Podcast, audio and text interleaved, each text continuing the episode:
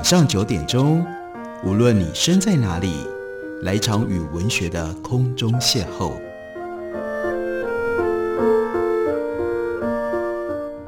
杨照谈书，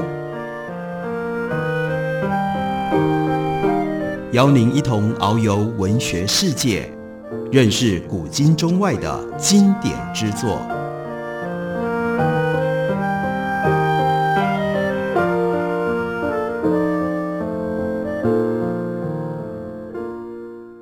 各位听众朋友，大家好，欢迎收听杨照谈书。本节目以台北广播电台 FM 九三点一，每个星期一到星期五晚上九点为大家播出。我是杨照，在今天节目当中要为大家介绍的是时报出版的新书，作者是台大中文系的梅嘉玲教授。这本书的书名叫做《文学的海峡中线：从事变到文变》，这是关于文学史多面向的探讨，而尤其是照顾到了台湾和大陆这两岸在海峡隔绝的情况底下，文学的概念、文学的传播，乃至于文学的教育要如何进行的关键问题，在这本书里有一篇文章要讲的是大学与文学，就特别提到了一般的台湾文学史，将一九五零年代定位为反共怀乡文学时期，但事实上，五零年代有前后期之分。其中，一九五六年是重要的分水岭。那年，中华文艺奖金委员会的年度文艺奖终止，由该会所发行的文艺创作也随之停刊。这些都是五零年代前期国府介入文学生产的重要管道。而伴随着政治管控松绑，带来另外一个文学发展新契机，是另外一本同样就在一九五六年刊登创作与评论。小范围发行的刊物，那是文学杂志，它由当时执教于台大外文系的夏基安所创办。虽然刊行的时间不过四年，但是却以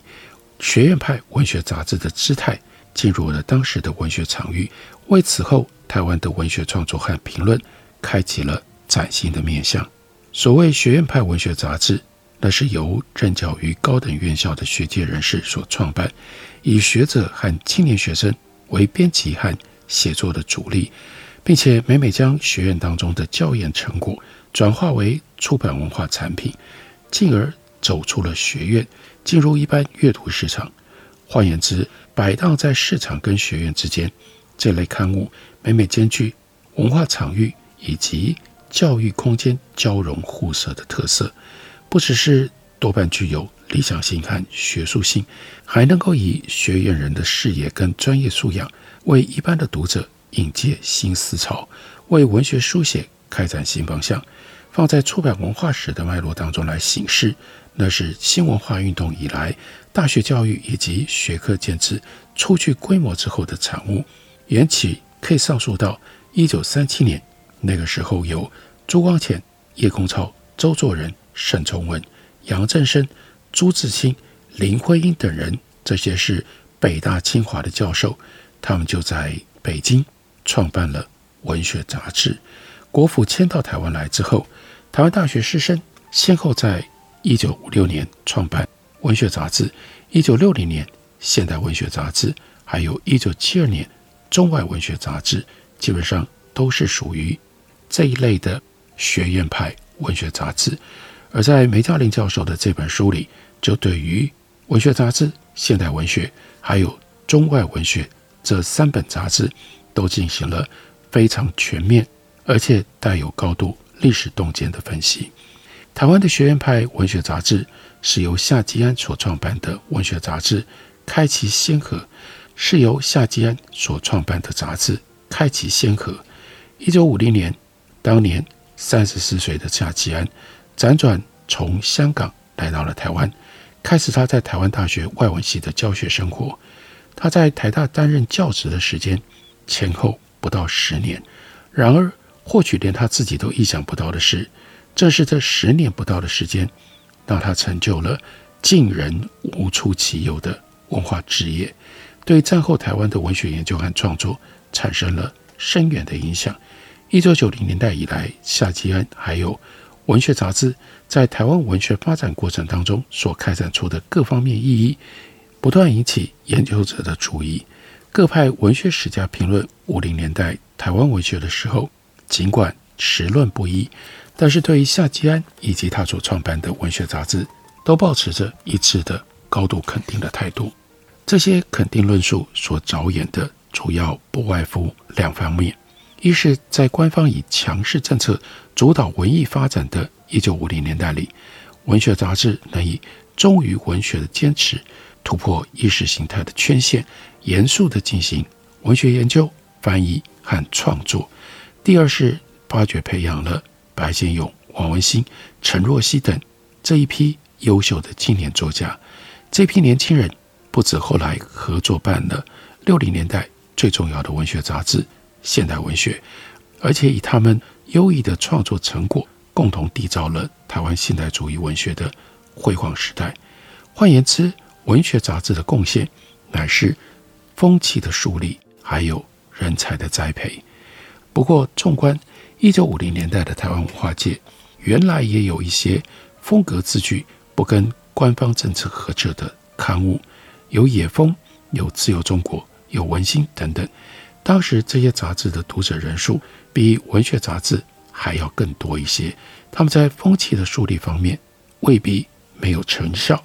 不过，如果要论到人才的栽培，就比不上文学杂志了。对台湾文学界还有学术界的影响，因此更赶不上夏基安所创办的文学杂志。这中间的关键何在？很明显的，主要是因为文学杂志。是以台湾大学这所汇聚了当时全台湾最优秀的教授跟学生，并且一直是台湾最具指标性意义的大学，以台湾大学作为它的主要基地，发展出了一份学院派的文学杂志。借由此一杂志，不只是成功的汇通了五零年代台湾的文化场域和教育空间，使得这两者累积的成果得以相互转化，彼此生发。同时，也为在这个之后另外两份深具影响力的学院派文学杂志，那就是前面提到的现代文学和中外文学，开出打出了可以走的道路。文学杂志、现代文学和中外文学，堪称是半个多世纪以来台湾最重要的三份学院派文学杂志。这三份杂志又都和台湾大学文学院深有渊源，这个现象。绝非偶然。夏基安是一九五零年来到台大的，在那个动荡的年代，他所进入的是一个什么样的教育空间呢？台湾大学的前身是日治时期的台北帝国大学。一九二八年，由日本政府在台北设立。一九四五年，台湾光复，国民政府接收台北帝大，改名为国立台湾大学。当时台大刚由傅斯年接掌校长。各项校务改革经纬万端，方兴未艾。不止制度上已经由原本日式的三年制的讲座大学，改成美式四年的学院制大学，办学的宗旨跟理念也和过去迥然不同。这一点，傅斯年所发表的国立台湾大学第四次校庆演说词说得很清楚。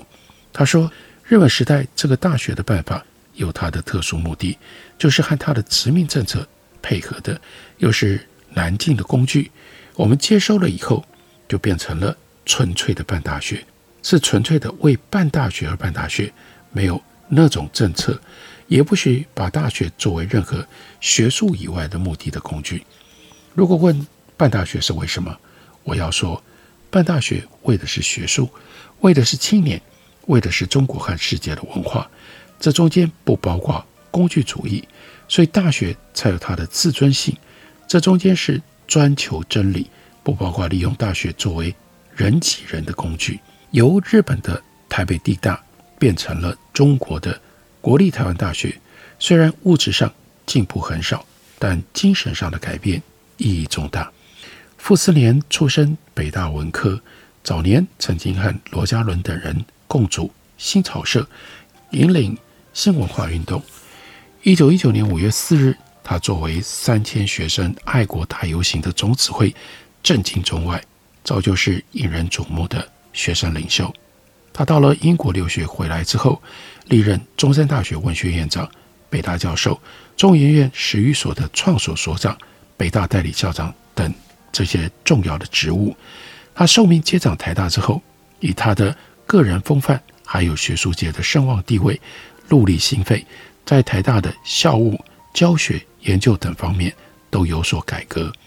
除了倡议学术独立、引进北大的自由校风之外，其中最重要的作为，那就是加强在日本台北地大时期曾经被刻意压抑的人文教育。这是夏吉安一九五零年来到台湾的时候，那个时候太大的来历、太大的背景。我们休息一会儿，等我回来继续聊。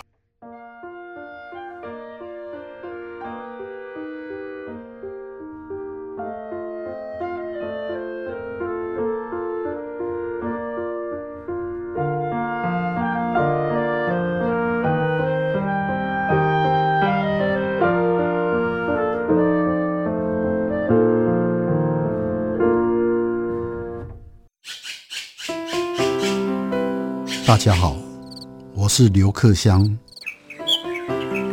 亲近自己的城市，找回城市的温暖。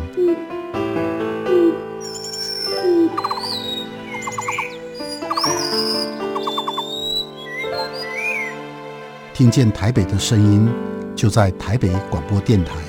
，FM 九三点一，AM 一一三四。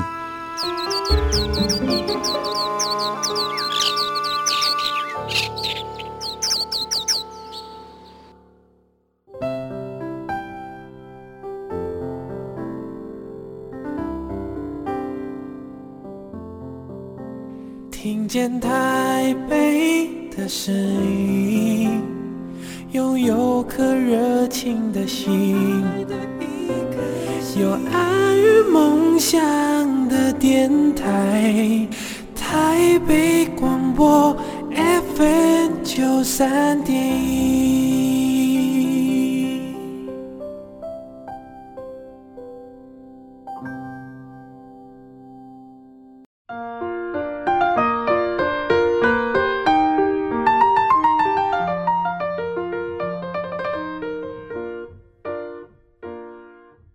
感谢您继续收听《杨照谈书》。本节目以台北广播电台 FM 九三点一，每个星期一到星期五晚上九点，为大家播出到九点半。今天为大家介绍的是梅嘉玲教授的《文学的海峡中线：从事变到文变》。在书里面提到了学院派的文学杂志，从夏吉安以及夏吉安来到台湾的时候的台大讲起。在台大的前身台北地大自然科学方面，卓有成就，但是人文教育始终素质不高。除了因为殖民政策的考量有意压抑之外，师资匮乏也是主要的原因。因此，文史、哲学以及社会科学方面的研究成果相当的有限，而且欠缺自由思想的风气。为此，当时的舆论还特别预请台大要训练学生的国英文阅读能力，让他们有机会接受新思想，还有新的思考方法。并且养成自由思想的风气。对此，傅斯年的具体做法是：一方面设法让台大和已经迁台的中央研究院合作，展开学术研究工作；另外一方面，多方延聘优秀的人文学科师资，例如历史学系有余幼孙、方好、李济、姚崇武、刘聪鸿、劳干、傅乐成、陈其禄等人；中文系有董作宾、毛之水。孙云霞等，外文系有殷千里、沈亦珍、张萧崧等，都是在一九四九年春天应傅斯年校长的聘请而来到台湾的。傅斯年深受自由主义的影响，注重以人为本的教育，落实在教学实践上，首先就是充实学校文理两院的通习科目，也就是今天的共同科目、通识科目，一定要让学生一进大门。就得到第一流的教授来教他们的普通课，语文跟文学是人文教育的重要基础。大一国文跟英文共同科目的设置，还有教学的情形，因此特别受到傅斯年的关注。一九四九年学年开始，傅斯年亲自召集大一课程有关各学系的教授、副教授、讲师一起来聚谈，明定了大一国文的目的是：第一，使大一学生因为能够读古书，可以接受中国文化；第二，训练写作能力，并且选定了《孟子》《史记》这两本书作为课本，另外选宋以前的诗作为补充教材，又选印了白话文示范作为课外的读物。英文方面则有文法跟读本，务使大一新生在一年之内将第一种外国语打定坚实的基础。傅斯年虽然在一九五零年底就猝然弃世。离开了世间，但他任内所接触的理想跟订定的制度影响深远，特别是文学院，国内硕苑咸集本校，风云际会，盛极一时。当年许多北大的名师都来到台大任教，并且亲自担任大一国文或者是大一英文的授课工作。此外，文学院学生规定还有其他若干共同的必修科目，授课者同样。都是一流的教授，例如说，中文系外文系的世界通史是由沈刚博来教授，李哲学老师是陈大奇，中文系中国通史老师是劳干，外文系的哲学概论老师是方东美。等等。也就是在这样的一种强调学术自由独立、看重人文教育的学术环境跟教学氛围当中，夏基安夏基安来到了台大外文系。第一年，夏基安被指派担任两班共同课的英文课程。第二年开始，他就陆续为外文系开授专业的科目，包括翻译、小说选读、英国文学史等。外文系的前身本来是台北地大文政学部文学科当中的西洋文学讲座，一九四七年才独立成为外国文学系，一九五五年改名为外国语文学系。一九五零年代的台大外文系课程是以学英文为主。李沃范曾经回忆当时的学习情况，他说：“作为主修西方文学的我们，主要的外国语文是英文。在台大，我们四年的课程都在学英文。大一英文，大二绘画与文法，还有英国文学史的课程；大三英国散文跟小说；大四戏剧跟翻译。”我们被引导以英美文学为主要研究的对象，并且课堂上指定阅读的文本主要是十八、十九世纪的作品。上起课来不免无聊，李沃范就特别提到了仔细阅读 Thackeray 的《Vanity Fair》，还有呢 Thomas Hardy 的《The Return of the Native》。不过，李沃范所说的学英文，其实仍然多是由文学作品的解读入手。纵观当时的外文系四年当中必修课程，除了英语语音学、演说与辩论属于应用语文性的课程之外，其他是英国文学史、英文散文选读习作、小说选读、戏剧选读、英诗选读、西洋文学名著选读等，都是文学性的课程。只不过主要是十八、十九世纪的作品，欠缺对西方现当代文学作品的引介。不过，值得注意的是，在这以学英文为主要目标的教学设计当中，外文系却从一九四九年学年度开始，就商请中文系主任台金龙先生为大二学生开授一学年六个学分的必修课《中国文学史》，而素来重视文字声韵等小学训练的中文系，也从一九五一年学年将全年六学分的英国文学史列为大三、大四生的必修课程，并且由外文系主任殷千里来授课。两系互以对方的文学史课程作为自己的必修课规定，前后持续长达十年之久。纵观了整个一九五零年代，这样的情形显示了早年台大中文、外文两系在课程的安排上相辅相成、彼此交流会通的用心。并且意味了所谓文学的教育，原来就需要兼摄中西，相互映照。经由前述课程的安排，不只是两系的学生都能够分别得到相对完整的中西文学训练，两系师生也因此多有互动。而这一切为日后文学杂志兼重中西文学传统的论述特色奠定了良好的基础。文学杂志是由夏基安、刘守一、吴鲁群三个人共同创办。夏基安是主编，刘守一是经理，海外稿件由宋琦负责，吴鲁群则帮忙筹募经费。一九五六年九月创刊，一九六零年八月停刊，前后发行四年，四十八期。从一开始，文学杂志就强调让我们说老实话，并且希望读者读完本期本刊之后，能够认为这本杂志还称得上是一本文学杂志，这些诉求在反共文学当道的五零年代确实独树一帜，赢得了各方的肯定，这并非偶然。不过，在早先的相关研究当中，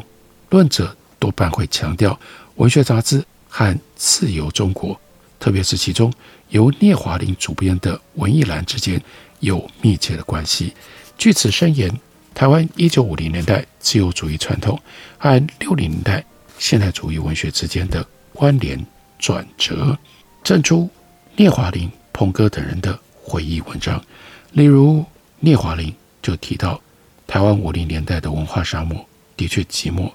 为自由中国写稿的一小撮作家常常聚在一起喝杯咖啡聊聊天。后来由周弃子先生发起，干脆每月聚会一次。叫做春台小集，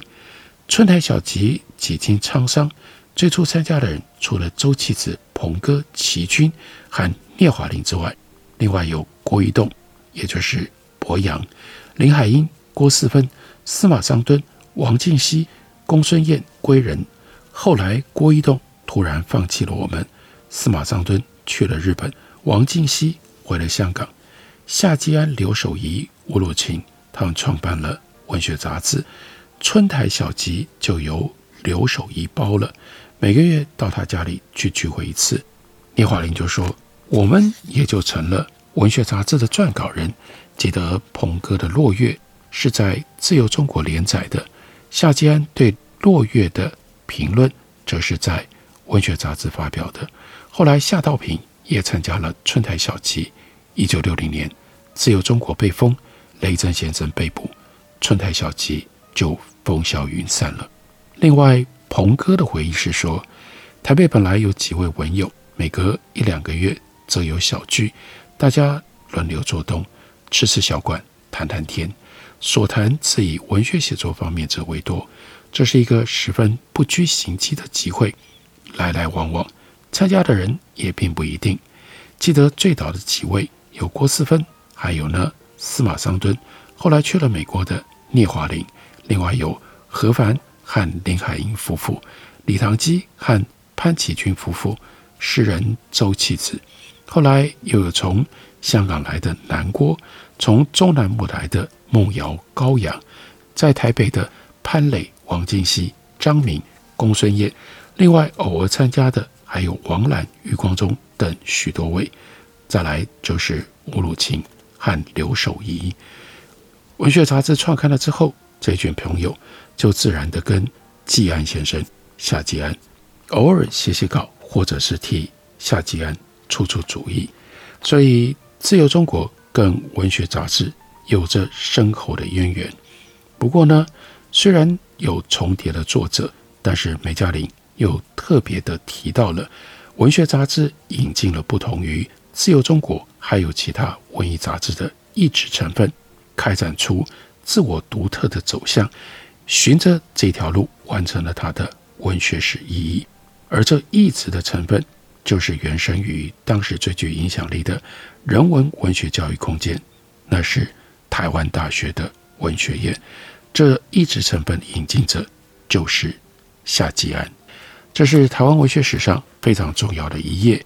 而梅家林从文化场域和教育空间。彼此互相交涉的角度切入，给我们讲了这一段文学史的重要一页。感谢您的收听，我们明天同一时间再会。